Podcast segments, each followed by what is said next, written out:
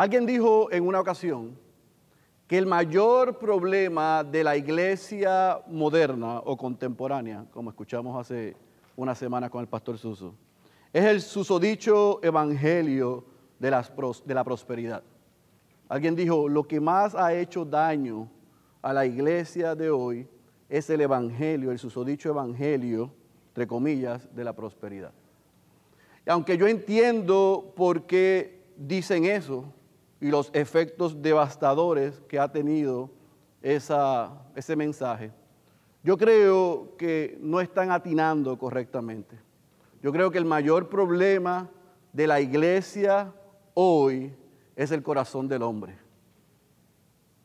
Es la arrogancia, la soberbia, el sentido de autosuficiencia y de indiferencia, no solamente del no creyente, sino lamentablemente y peor, de algunos o de muchos creyentes dentro de la iglesia. Algunos no podemos cuestionar que el Señor ha hecho una obra regeneradora en sus vidas y los ha salvado. Pero en su proceso de santificación y de crecimiento a la estatura de la imagen de Cristo, se han conformado con saber que son salvos y que Dios hizo su parte. Y ahí nos ponemos reformados y calvinistas pero se nos olvida la responsabilidad que tenemos nosotros. Y creemos que podemos ser cristianos, que podemos vivir separados de la comunidad de otros creyentes. Y creemos que podemos ser cristianos que solamente con cumplir con uno o dos días a la semana y devolver de lo que se nos ha dado con nuestros diezmos y nuestras ofrendas es suficiente. Y lamentablemente muchos creyentes que viven así se parecen más al mundo que a la iglesia que Cristo compró con precio de sangre. Y al culminar Jesús de hablar y dar el mensaje a esta séptima iglesia, nosotros vamos a ver en el texto en esta mañana cómo Jesús se opone tenazmente a esos cristianos indiferentes, a esos cristianos que se creen autosuficientes. Hoy vamos a ver lo que Jesús le tiene que decir a la iglesia de la Odisea o en la Odisea, la séptima iglesia que él envía a través del apóstol Juan al ángel de esa iglesia un mensaje. Hemos hecho un recorrido por las pasadas ocho semanas, viendo cómo Juan es desterrado de la isla de Patmos, de Éfeso a la isla de Patmos, y cómo ahí escribe, después de tener una visión, a cada una de las iglesias en lo que se conoce ya como el Asia Menor, hoy Turquía. Hemos visto que Jesús, en una inmensa mayoría, de estas cartas alaba la obra de esas iglesias y en algunas les señala su error. Pero hoy vamos a ver lo que Jesús le dice a esta iglesia. Por eso le pido que vayas a tu Biblia, Apocalipsis capítulo 3. Vamos a estar leyendo del versículo 14 al versículo 22. Apocalipsis capítulo 3, versículo 14 al 22. Vamos a leer Vamos a orar para pedir la asistencia del Espíritu para el predicador y para ustedes, iglesia. Y comenzamos a desempacar estos versículos. Apocalipsis capítulo 3, versículo 14 al versículo 22. Cuando está ahí me dice amén. Leemos la santa y poderosa palabra de nuestro Señor. Y escribe al ángel de la iglesia en la Odisea, el amén, el testigo fiel y verdadero el principio de la creación de Dios dice esto. Yo conozco tus obras, que ni eres frío ni caliente. Ojalá fueras frío o caliente. Así, puesto que eres tibio y no frío ni caliente, te vomitaré de mi boca. porque dices, soy rico, me he enriquecido y de nada tengo necesidad. Y no sabes, subraye esto, que eres un miserable y digno de lástima, y pobre, ciego y desnudo. Versículo 18, te aconsejo que de mí compres oro refinado por fuego, para que te hagas rico, y vestiduras blancas para que te vistas, y no se manifieste la vergüenza de tu desnudez, y colirio para ungir tus ojos, para que puedas ver. Yo reprendo y disciplino a todos los que amo. Sé pues celoso y arrepiéntete. He aquí yo estoy a la puerta y llamo. Si alguno oye mi voz y abre la puerta, entraré a él y cenaré con él y él conmigo. Al vencedor le concederé sentarse conmigo en mi trono, como yo también vencí y me senté con mi Padre en su trono. El que tiene oído, oiga lo que el Espíritu dice a las iglesias. Vamos a orar. Padre, yo soy incapaz de poder explicar y aplicar este texto en la vida y los corazones de esta tu iglesia. Por eso te ruego tu asistencia y que tú puedas predicar un, tu espíritu pueda predicar un sermón mejor del que yo soy capaz en los corazones de mis hermanos, que sea alguno en medio nuestro que aún está perdido, muerto en sus delitos y pecados tú lo traigas a vida y a esta vida eterna. Háblanos, Señor. Estamos listos. En el nombre de Jesús. Amén, amén, amén.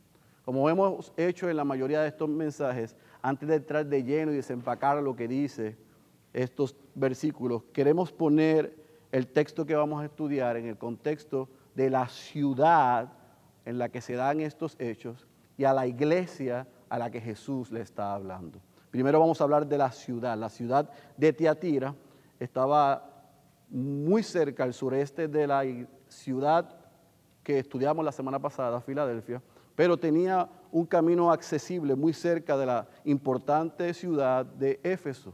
Esta era una ciudad que era, estaba ubicada en un lugar estratégico, que tenía una, era una potencia económica, un gran centro comercial, bancario, producían diferentes tipos de eh, telas, tejidos, alfombras, pero en especial esta ciudad tenía, era el, el lugar sede de una famosa escuela de medicina, sobre todo de oculistas, y ellos producían un tipo de ungüento, un colirio para los ojos. Esta era una ciudad que se jactaba de ser una ciudad poderosa, se jactaba de ser una ciudad con poder adquisitivo. Se jactaba de ser una metrópolis y que no necesitaba de nadie. Y durante el año 60 después de Cristo, sufrió los estragos de un terremoto devastador. Y cuando los romanos trataron de ayudarlos a levantar la ciudad, los chicos y las chicas de la Odisea dijeron, no, nosotros podemos hacerlo solo.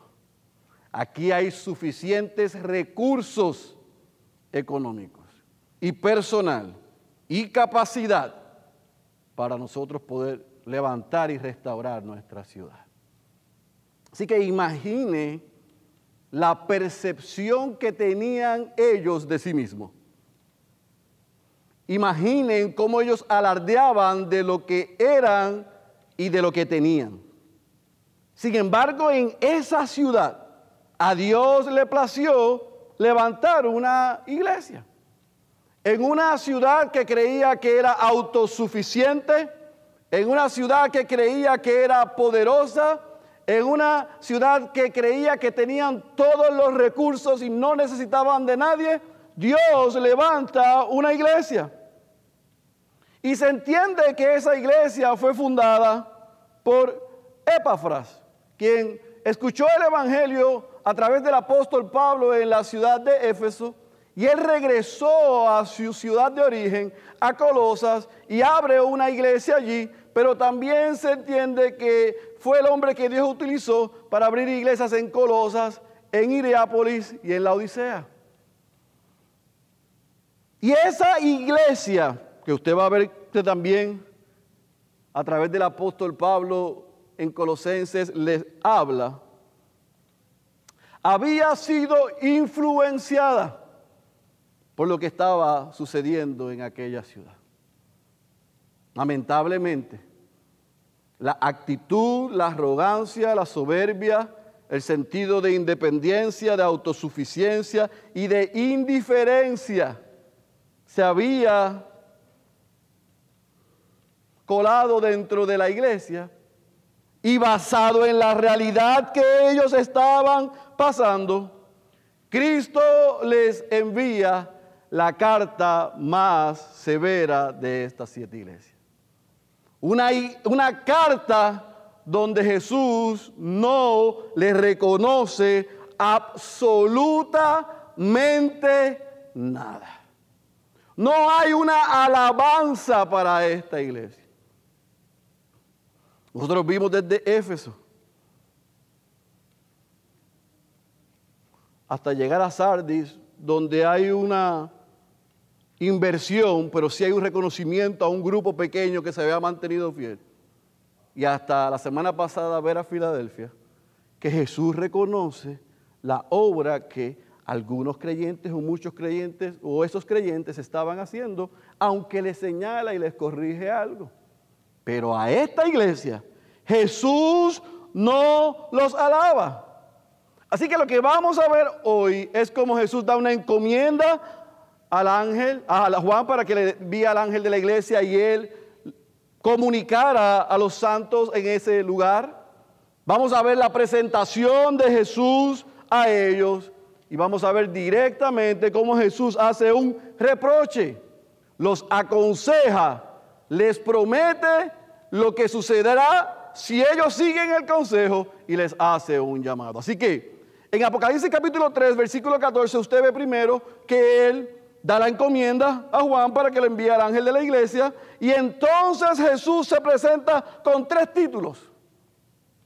Y es interesante porque él se llama a sí mismo el amén, el testigo fiel y verdadero y el principio de la creación de Dios. Cristo se refiere a sí mismo como el Dios verdadero, el encarnado, el único que cumple los pactos y las promesas de Dios, el que puede garantizar que lo que Dios ha dicho que va a hacer, lo va a hacer. Que Cristo es la verdad, es el sustento, es la firmeza, es la seguridad de Dios que Cristo es el sí, lo haré de Dios. Número dos, Jesús se presenta a sí mismo como el testigo fiel y verdadero. No solo, solamente es el amén, el sí lo haré de Dios, sino también Él se presenta, se presenta como el que es toda la verdad, el que es digno de confianza, el que es perfectamente santo, fidedigno, confiable a diferencia de ellos. Número tres, Jesús se señala a sí mismo como el principio de la creación de Dios, el origen de la creación de Dios. Todo se creó mediante su poder. Él es el jefe de la creación. Él no es el primer ser creado como algunos han establecido, sino es el principio, el origen de la creación. Así Jesús se presenta a aquella iglesia. Hemos visto hasta llegar a Sardes que inmediatamente venía una alabanza, pero aquí no vemos alabanza, porque en el versículo 15 lo que sí Jesús le dice es lo mismo que le ha dicho a las otras, yo conozco tus obras, coma, y uno esperase que dijera que han hecho esto bien, han hecho esto bien, y han hecho esto bien. Pero Jesús les dice que ni eres frío ni caliente. Jesús, el dueño y Señor de la iglesia, el sí lo haré de Dios, el verdadero, el principio de la creación, les dice, yo conozco sus obras. Ustedes sufren del pecado de la autosuficiencia religiosa. Yo conozco que ustedes, dentro de ustedes, hay gente que ni son fríos ni son calientes. Que ni son fríos ni son calientes. Y Jesús dice, ojalá quisiera yo que fueran fríos o fueran calientes. Pero yo me quiero detener ahí.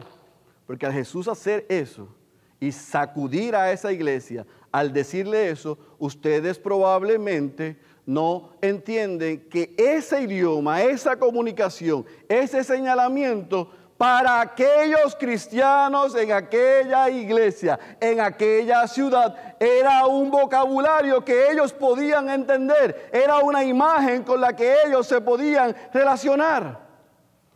¿Por qué? Porque donde estaba ubicado la Odisea, recibía de Colosas agua fría que se podía tomar, que era buena, pero recibía de Iriápolis agua caliente o termal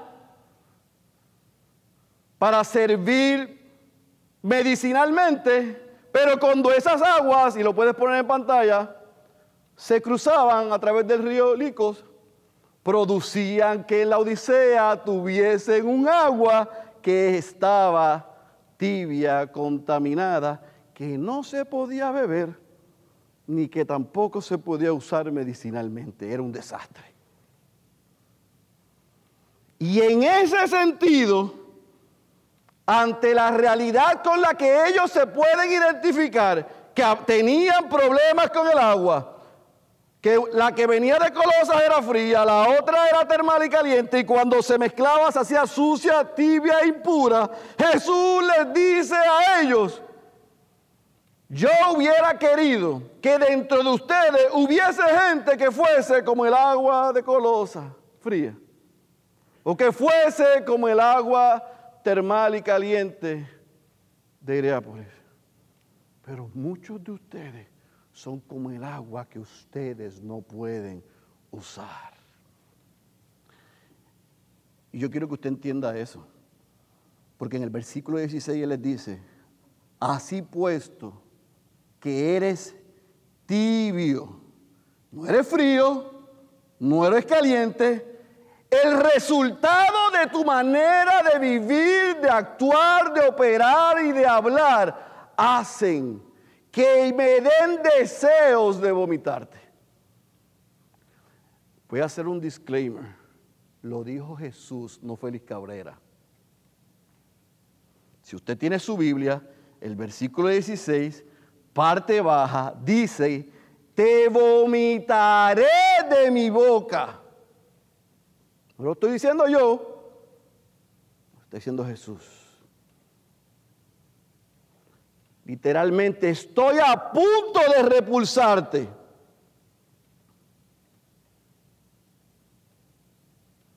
Yo preferiría, lo vamos a ver más adelante, que estuvieras en alguna de estas posiciones. Pero por actuar como actúas, me repulsas. Es interesante porque hubo iglesias que a Jesús le hicieron llorar. Hubo iglesias y cristianos que a Jesús les dieron alegría. Pero hay cierto tipo de gente dentro de la iglesia que hacen que a Jesús le dé ganas de repulsar. Ahora, si Jesús lo, lo dejara ahí, pudiese ser confuso para ellos la comparación que está haciendo y aún para nosotros al cercarnos el texto. Pero Jesús no lo deja ahí. Y dice, no solamente son tibios, son impuros, son sucios, sino que tienen un concepto de ustedes sumamente errado. Mire lo que dice el versículo 17. Como decimos en buen boricua, los cristianos en la Odisea estaban desubicados, sin la D. No estaban desubicados aquellos creyentes estaban desubicados. ¿Sabe por qué? Miren lo que dice el versículo 17. Porque ustedes dicen de ustedes mismos, somos ricos, me he enriquecido. Subraya esta expresión, yo no tengo necesidad de nada. Así se veían ellos. Recuerden la ciudad, recuerden el contexto, recuerden la realidad, la opulencia. Se había infiltrado dentro de la iglesia como pasa hoy. Y aquellos creyentes decían, nos salvó, pero ya no te necesitamos. Mira lo que hemos edificado, mira lo capaz que somos, mira lo que tenemos. Tú allá, nosotros acá. No tenemos necesidad de ti. En vez de adorar al Dios que da las cosas, adoraban a las cosas que daba Dios.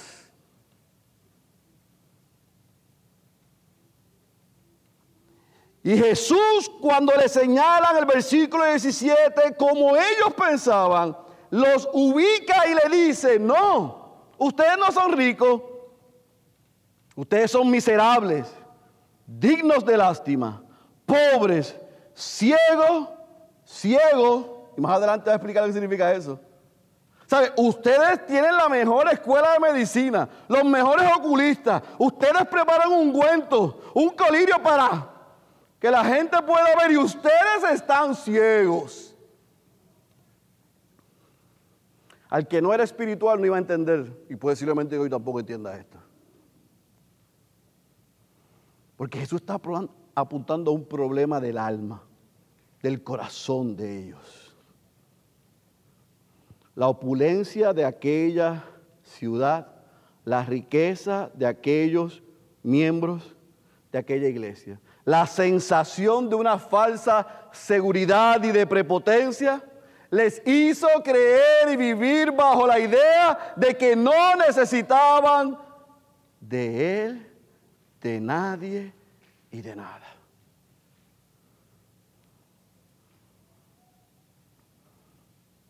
Estos cristianos en esta iglesia eran espiritualmente arrogantes y soberbios. ¿Sabe? Ellos pensaban que ellos eran dignos de envidia. Y yo he conocido cristianos así, que miran la iglesia y dicen, ay, esa iglesita, bendito, tan pequeña. Mira, no tienen ni ministerio de niños ni nada. No son tan grandes con este sanamiento tan grande y el café está frío, no, no tienen late. No hay donas ahí. Hay presupuesto para eso, bendito.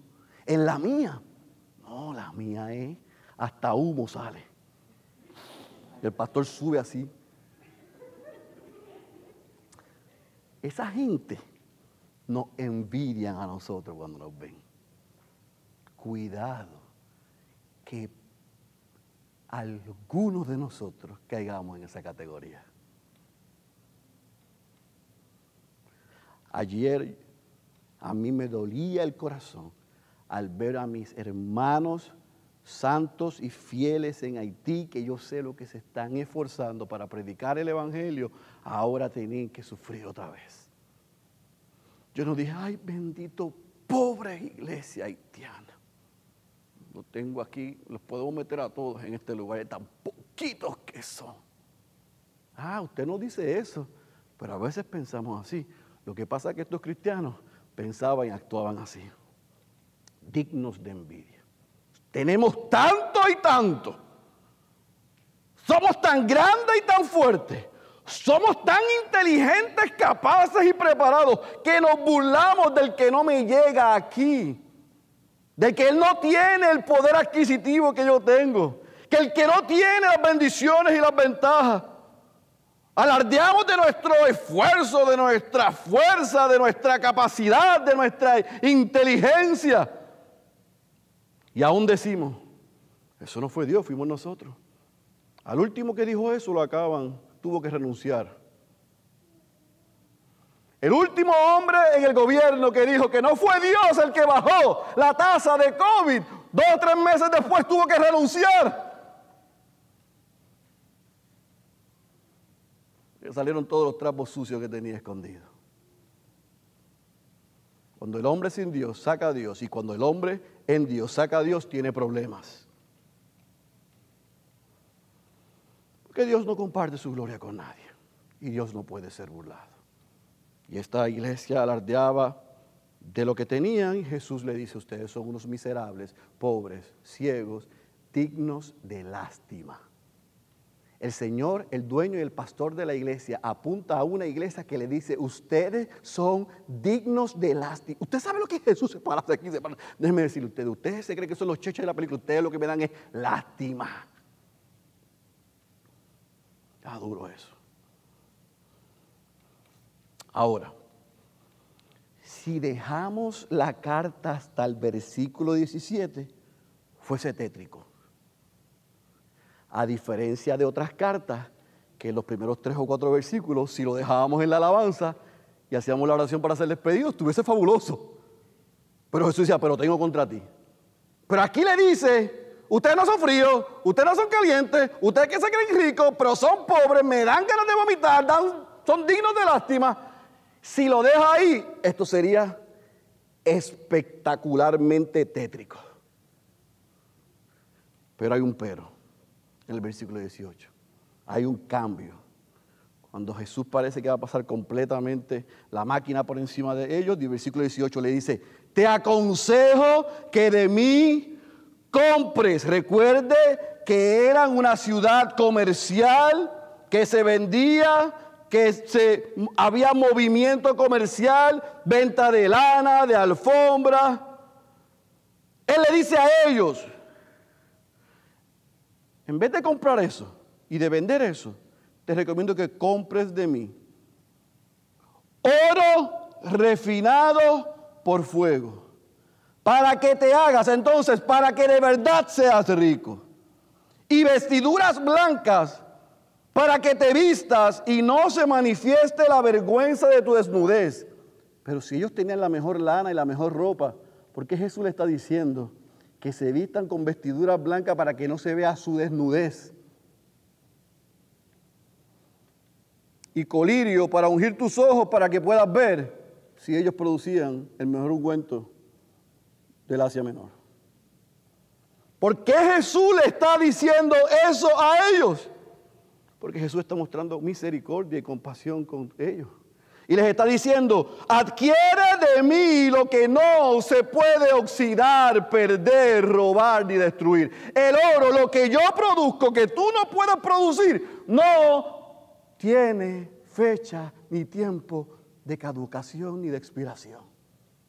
Número dos, le dice, Confía en mí para seguir creciendo en justicia, vestiduras blancas, sinónimo de santidad, para vestirte y que no te avergüence tu desnudez. Ciertamente nosotros creemos que fuimos justificados una vez, pero debemos crecer diariamente en su justicia. Y ellos estaban conformando con decir, fuimos justificados. Ya. Ahora vivimos como nos da la gana, sin Él, sin ti, sin la comunión con otros, alardeando de lo que somos. Jesús le dice, no, vístete de santidad. Y si fuiste justificado, practica la justicia todos los días. Número tres. Ciertamente ustedes tienen la mejor escuela de medicina y los mejores oculistas, pero ustedes están ciegos espiritualmente. Y el ungüento, el colirio que yo produzco, te hace libre de una y vez por todas de tu ceguera espiritual. Aunque produzcas físicamente un ungüento que puede resolver un problema temporero, si vienes a mí, yo voy a resolver un problema por la eternidad, porque vas a poder ver para siempre. Eso son buenas y malas noticias. Son misericordia, pero si no obedeces, es juicio. es una muestra de un Dios que a través de su Hijo le muestra a ellos una y les da una oportunidad. Y lo dice el por qué en el versículo 19. Cuando le dice, yo reprendo. Y como muy bien dijo el pastor Suso al inicio, y disciplino a todos los que, ¿qué dice ahí? Amo. En otras palabras, ciertamente en la Odisea, como en muchas de las otras iglesias, habían un reguero de no cristianos. Pero Jesús le está diciendo a aquellos que eran parte de la iglesia, que estaban viviendo de esta manera, que Él se había acercado a ellos porque los amaba y los estaba disciplinando. Y le dice cerrando el versículo 19, sean pues celosos y arrepiéntanse. Denle la espalda a lo que están haciendo y vayan en la dirección opuesta. Versículo 20. Porque al que yo amo, yo lo corrijo. Y por eso versículo 20 dice, yo estoy ahí al frente de ustedes, llamándolos para que me permitan tener una relación con ustedes y derrumbar lo que ustedes han levantado entre ustedes y yo. Ok, escuche bien, mala noticia para algunos. Este versículo no trata absolutamente nada de evangelismo. No está llamando al perdido, un Jesús triste, tocando la puerta del corazón. ¿Me abres? me dejas entrar cuando tú quieras y cuando tú digas. No, eso no es lo que está diciendo ahí. Jesús está diciéndole a aquellos que están en aquella iglesia, bajo aquella condición, que le permitiesen, que derrumbasen todo lo que había ellos colocados entre medio y ellos. ¿Cómo yo estoy seguro de que no es un versículo de evangelismo ni para que la gente le permita entrar a Jesús en su corazón? Porque es por medio del Espíritu el que Dios abre los oídos y el corazón. Y porque Jesús no se está dirigiendo a inconversos aquí, se está dirigiendo a una iglesia que Él quería tener una relación íntima con Él. Pero no solamente lo deja ahí, sino que en el versículo 21 le dice, escuche esto, hay un rayo de esperanza en medio de un señor dueño y pastor que le repulsa y le dan ganas de vomitar los tibios, los impuros, los sucios, los que se creen ricos y son dignos de lástima. A ese que le dice, te aconsejo que derrumbes toda esa arrogancia, soberbia, orgullo, independencia creencia de que lo puedes hacer solo y sin mí. Renuncia a eso y ven a tener una relación íntima conmigo. Jesús podía derrumbar la puerta. Él es el Señor, el dueño del pastor. Me está diciendo, ustedes derrumben todo lo que han colocado entre ustedes y yo. Y si eso hacen, dice el versículo 21, si vencen, les concederé sentarse conmigo en mi trono, como yo también vencí y me senté con mi Padre en su trono. El que escucha lo que yo acabo de decir, se arrepiente y vuelve a mí, reinará conmigo.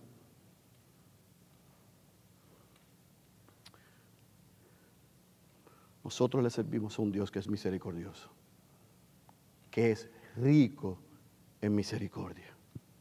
Y aun si alguno de nosotros estamos actuando como aquellos cristianos en la Odisea, si hoy escuchamos y nos acercamos a Cristo con la actitud correcta y obtenemos de Él lo que Él solo puede dar, si nos vestimos de santidad y de su justicia y la practicamos diariamente. Si le pedimos que quite la venda de nuestros ojos y que nos ayude a reenfocar porque quizás este mundo nos ha atrapado con sus delirios y sus mentiras. Él dice que si nosotros hacemos eso, si nosotros hacemos eso, Él cenará con nosotros, Él estará con nosotros y por tanto venceremos y reinaremos con Él. Y concluye como concluyó cada una de las otras cartas, emplazándolos. El que tiene oídos, oiga lo que el Espíritu le dice a las iglesias. El llamado a esa iglesia era obvio. Arrepiéntete y regresa a mí. Porque si no, serás víctima de un juicio que vendrá sobre ti. Así concluye Jesús estas siete cartas. Ahora, ¿cómo nosotros podemos aplicar esa carta a la Iglesia Bautista Ciudad de Dios en, ¿qué día es hoy? 15 de agosto de 2021. ¿Cómo la podemos aplicar? Bueno, yo quiero repetir y leer lo que John Stott dice sobre esta carta, para ver si nos puede ayudar. Tal vez ninguna de las siete cartas sea más apropiada para la iglesia del siglo XXI que esta. Describe vívidamente la religión respetable, sentimental, nominal y superficial que está tan extendida entre nosotros en la actualidad. Nuestro cristianismo está debilucho y anémico. Parece que hemos tomado un baño tibio de religión. Y parece que él escribió esto ayer. Por eso yo quiero preguntarles a ustedes hoy, que nos preguntemos, ¿somos fríos? ¿Somos calientes o somos tibios? Porque la triste realidad hoy dentro de la iglesia es que, como dije ahorita, dentro de la iglesia hay muchos que están perdidos. Ciertamente dentro de la iglesia nos acompaña gente que no es regenerada. Al menos esos están fríos. El problema es que ellos piensan que están calientes. Pero hay otros que creen que están calientes y no están fríos, pero están peor, están tibios. Así que yo quiero explicar y que nos permita el Espíritu hacer una introspección y ubicarnos hoy.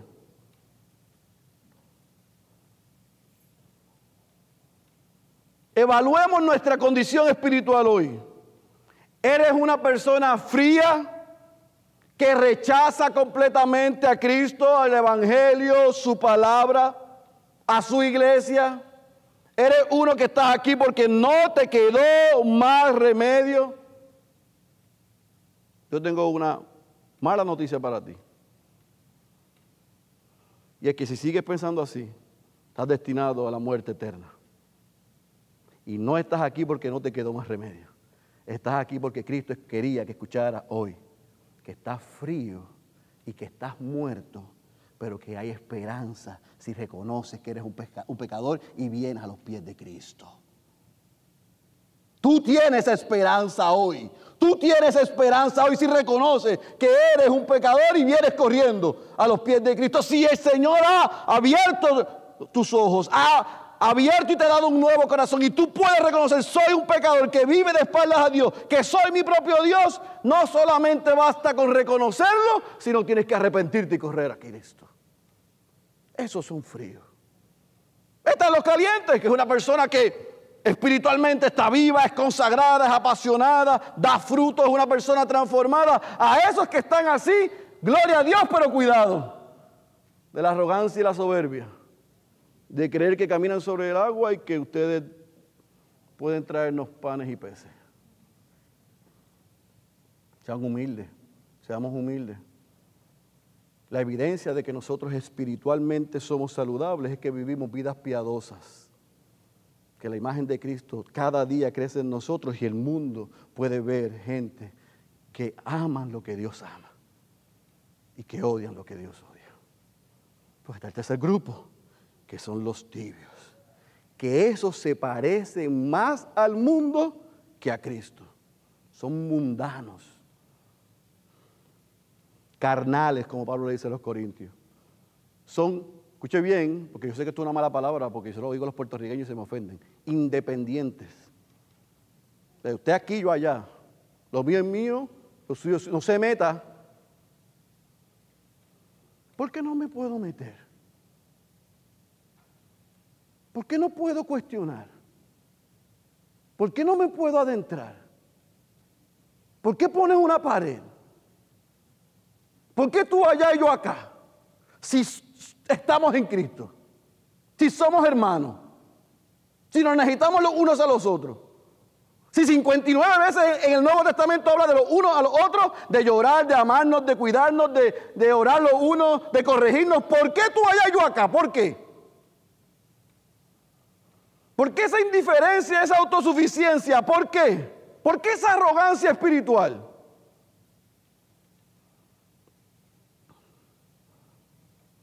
persona tibia es hipócrita, es presumida, es orgullosa. Aunque no lo dice, se jacta de que sabe mucho. Criticona. Un espíritu de crítica. Todo el mundo lo hace mal. Él lo hace o ella lo hace mejor que otro. La persona tibia es la que después de salir de la iglesia, en vez de, como dijo una vez el pastor Suso, rumiar el mensaje, lo que hace es criticar todo lo que escuchó y pasar revista de todos los que estaban. Y se deleita en el almuerzo o en la cena disparando a los demás, pero no permitiendo que el Espíritu haga algo en su vida. Asisten a la iglesia, dicen conocer al Señor. Dice que conocen la Biblia, pero no viven bajo la autoridad de ella. La Biblia dice, pero yo tengo mi propia opinión. Esos son tibios. Ahora, Cristo dice que a esos que habitan y viven dentro de la iglesia así, Él les repulsa y ellos son dignos de lástima. Pero no lo deja ahí, sino le dice y le muestra misericordia arrepiéntete. Y eso es lo que usted y yo hoy, si el Espíritu nos ha, mostrado que somos tibios, igual que Cristo le dio a aquella Jezabel en la iglesia en Teatira, igual que a la iglesia en Sardis, igual que a la iglesia en Éfeso, igual que la iglesia en Pérgamo. Aquellos que estaban haciendo algunas cosas bien y otras cosas mal. Esta estaba haciendo todo mal, como quiera tuvo misericordia y los llamó al arrepentimiento. Y hoy el Señor nos está llamando al arrepentimiento. Eso es una bendición. Eso es un regalo. Cristo siempre advierte, siempre llama al arrepentimiento antes de pasar juicio. Así que preguntémonos hoy, ¿somos fríos? ¿Somos calientes? ¿O somos tibios? ¿Cómo está nuestra vida de oración? ¿Cómo está nuestro tiempo devocional? ¿Cómo está nuestro tiempo de leer, estudiar y aplicar la palabra? vivimos vidas de arrepentimiento diario. Hay alguien a quien le estamos rindiendo cuenta y nos está discipulando. ¿A quién le rendimos cuenta por nuestra vida? ¿Quién está ministrando mi vida? ¿Quién me está señalando mis pecados y animándome en las áreas débiles? Cuidado de tener apariencia de estar caliente. Pero tú saber y yo saber que no estamos calientes, que estamos tibios.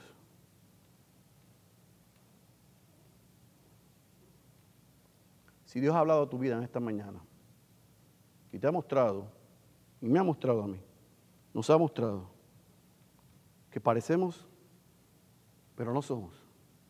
Es un gran día para venir en arrepentimiento y cerrar esta serie de la manera correcta, arrepintiéndonos y recordando el Evangelio.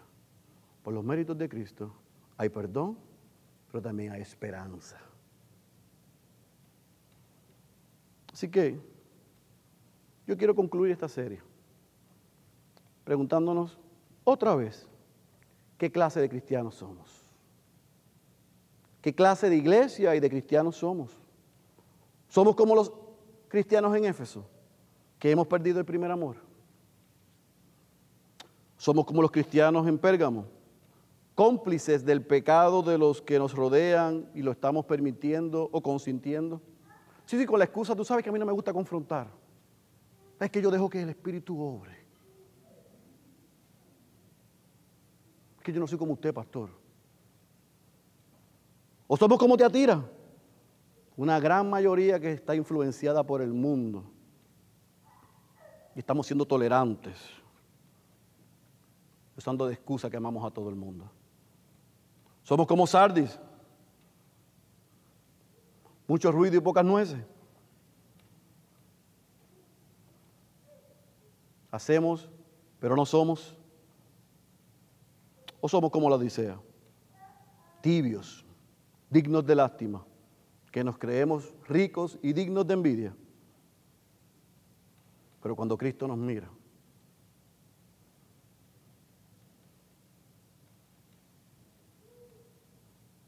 lo que le ve lo que ve en nosotros no le gusta. ¿Cómo somos nosotros? Y usted debe decir, bueno, pastor, pero que usted no me está dando ninguna oportunidad ahí. Estamos bien apretados. Éfeso, Pérgamo, Teatira, Sal y la Odisea. 12 y 15, estamos, vamos a ir tristes de aquí. ¿Usted se le olvidó que habían dos iglesias más? A mí no. Y a Cristo tampoco. Por eso el llamado en esta tarde ya para irnos es que seamos como los cristianos de Esmirna y de Filadelfia. Al pastor Marco le tocó las buenas, a mí me tocaron en Azusa las malas. Seamos como los cristianos en Esmirna y en Filadelfia, dignos de imitar, dignos de admirar, porque ellos estaban en medio de un mundo roto, opresor, que se burlaba de ellos, que los tentaban a negar a Cristo y ceder a las presiones del mundo. Pero ellos no lo hicieron. Algunos de nosotros somos como los cristianos de las otras iglesias, enfocados en hacer y en no ser. Tenemos miedo a que nos persigan. Nos gusta quedar bien con todo el mundo. Contemplamos continuamente los placeres de este mundo. Somos lo que somos en lo secreto y ahí estamos contemplando el mundo. Pero hay otro que estamos luchando contra el pecado, haciéndole frente al pecado. No es nuestra fuerza, no es nuestra capacidad, sino confiando en la obra de Cristo. Y esos queremos ser como los cristianos en Esmirna y en Filadelfia, que persiguieron y amaron lo que Dios ama y desistieron y odiaron lo que Dios odia. Los cristianos de Esmirna y de Filadelfia, mis amados, amaron al Dios de las cosas, no a las cosas que le daba Dios. Y por eso Cristo les prometió a ellos y nos promete a nosotros, si somos como ellos, una recompensa eterna. Una recompensa que no perecerá y que nadie nos quitará. Delante de nosotros hoy, en el cierre de esta serie, hay una decisión que tomar. ¿Seremos cristianos como las otras cinco iglesias? ¿O seremos cristianos como los de Esmirna y de Filadelfia? algunos de nosotros, en medio de la prueba y en medio del sufrimiento, Cristo nos dirá, aguántate un poco más, porque no se irá el sufrimiento. Y a otros, en medio del sufrimiento, no se recordará quiénes somos en Él y que estamos seguros. Ambos grupos son dignos de admirar, son dignos de emular. Cuidado de querer ser lo que no hemos sido llamados a ser si somos la iglesia del Señor, Habrá persecución, sufrimiento, habrá dolor, habrá burla, seremos probados, pero vale la pena. Vivir, sufrir y hacer lo que se nos ha mandado hacer por la obra de Cristo en nuestro favor. El que tenga oídos para oír, hoy 15 de agosto de 2021, yo le ruego al Señor que ya ha escuchado lo que el Espíritu le ha dicho por ocho semanas a esta iglesia. Oremos. Padre, gracias por el poder de tu palabra. Gracias por la obra perfecta de Cristo en nuestro favor. Gracias porque a través de sus méritos y no los nuestros, aun cuando lo hemos hecho mal, nos podemos acercar confiadamente al trono de tu gracia y hallaremos misericordia, hallaremos perdón, hallaremos favor que no merecemos. Gracias por Cristo, gracias por tu palabra y gracias por lo que Él le dijo a aquellas iglesias, a aquellos cristianos y a nosotros por las pasadas ocho semanas que hayamos sido desafiados a no vivir de una manera que traiga o trate de traer gloria a nosotros, sino que traiga gloria a ti. Que seamos Teo y Cristo dependientes, no independientes. Que anhelemos y disfrutemos vivir en comunidad con los santos y crecer juntos en la estatura de la imagen de Cristo que anhelemos, Señor, el que hayan otros cristianos cerca de nosotros, animándonos, corrigiéndonos y ayudándonos como una muestra de tu amor. Que podamos salir de aquí hoy entendiendo que juntos somos más fuertes, que nos necesitamos los unos a los otros y que sobre todas las cosas te necesitamos a ti. Gracias por el poder de tu palabra y el ejemplo en estas iglesias y descansamos en tu obra en medio nuestro. Pero también te pedimos, Señor, si hay alguno o alguna en medio nuestro que ha escuchado de ti, que habla cristianés, que viste cristianés, que actúa como cristiano, pero que es tibio. Te rogamos que hoy tú nos muestres nuestra condición y vengamos en arrepentimiento. Te rogamos por los que espiritualmente podemos reconocer que estamos calientes, enchufados a la corriente. Que eso nos haga piadosos y humildes y querer compartir tu gracia con otros. Y te pedimos por aquellos que están muertos en sus delitos y sus pecados, fríos, que hoy tú le hayas mostrado su condición y su necesidad de venir en arrepentimiento y en confesión para que se puedan unir a una, una familia que aunque no es perfecta, le sirve, sirve a uno que lo es. Gracias por tu obra en medio nuestro. Recibe gloria y honra en el nombre poderoso de Jesús. Amén, amén, amén.